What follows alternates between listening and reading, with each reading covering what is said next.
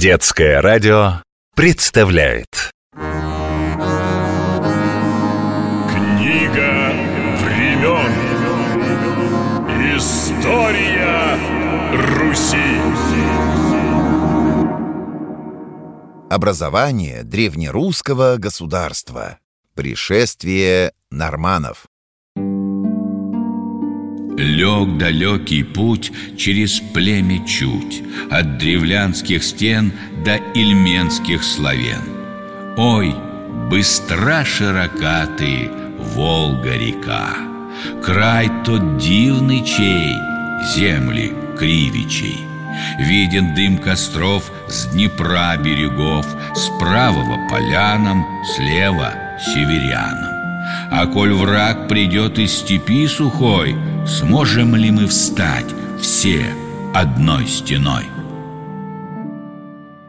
Вправду то было или не было, про то нам неведомо. А предания седые вот что сказывают. На севере, у прохладного моря, жили люди сильные и отважные. Воинской ловкостью и секретами мореходными прославились они во всех землях. В одних краях звали их норманами, в других – викингами, в третьих – русами, а у нас – варягами.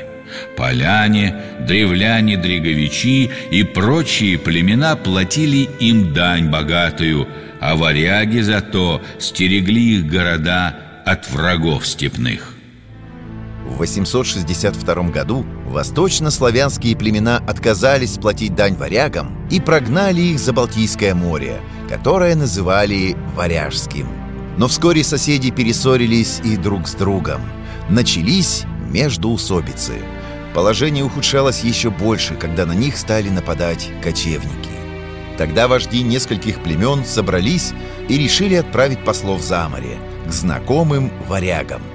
Знатного полководца с храброй дружиной звали прийти в славянские земли, чтобы защищать и хранить их от бед, а значит, владеть ими. Варяжский князь Рюрик принял предложение. Запутался ветер в цветных парусах, Багрянцем расцветным горят небеса. Сам князь, размышляя, у борта стоит, И сталь боевая — ладонь холодит. Славяне от бедствий защиты искали, Зато по-соседски и княжить позвали.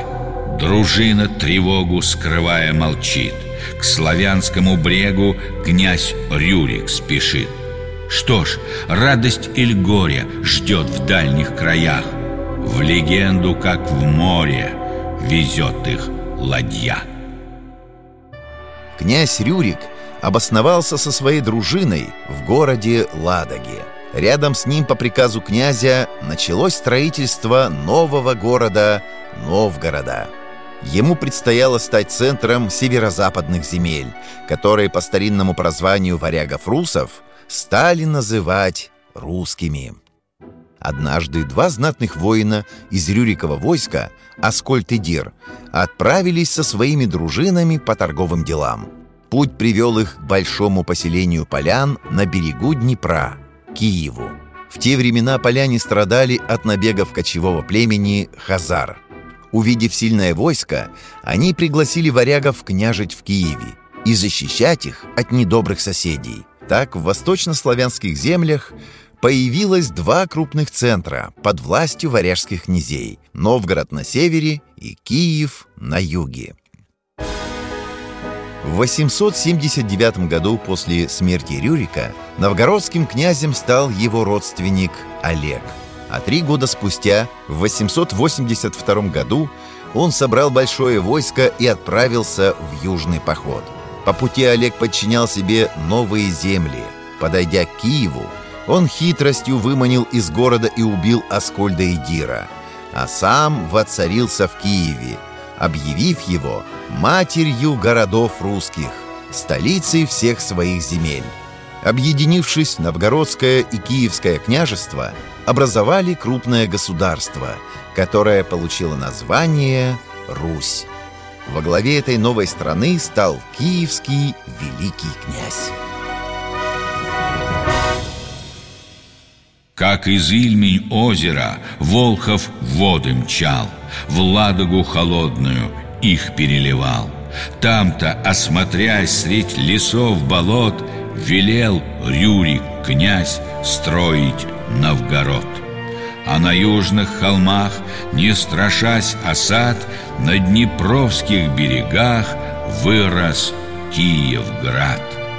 Не придет вовек в Киев Новгород И не знает Днепр волховских болот. Но одной судьбой ныне связаны И одной страной Русью названы.